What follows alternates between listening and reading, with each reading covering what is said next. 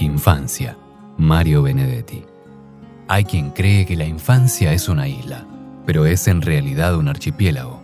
Cuando los adultos la contemplan, encuentran arrecifes de candor, árboles con sus ramas hacia el sol, tupidos matorrales de inocencia y pájaros que pasan desde siempre, flotantes como pétalos, en las noches lluviosas.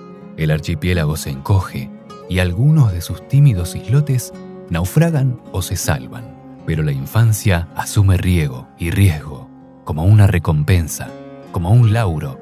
El Robinson allí siempre es un niño, rey de su soledad, con ayer y sin hoy, sin hoy y con mañana, que despertará un día entre sábanas de hojas, convertido en un hombre, donde la vieja infancia será solo un pretexto para escribir un poema.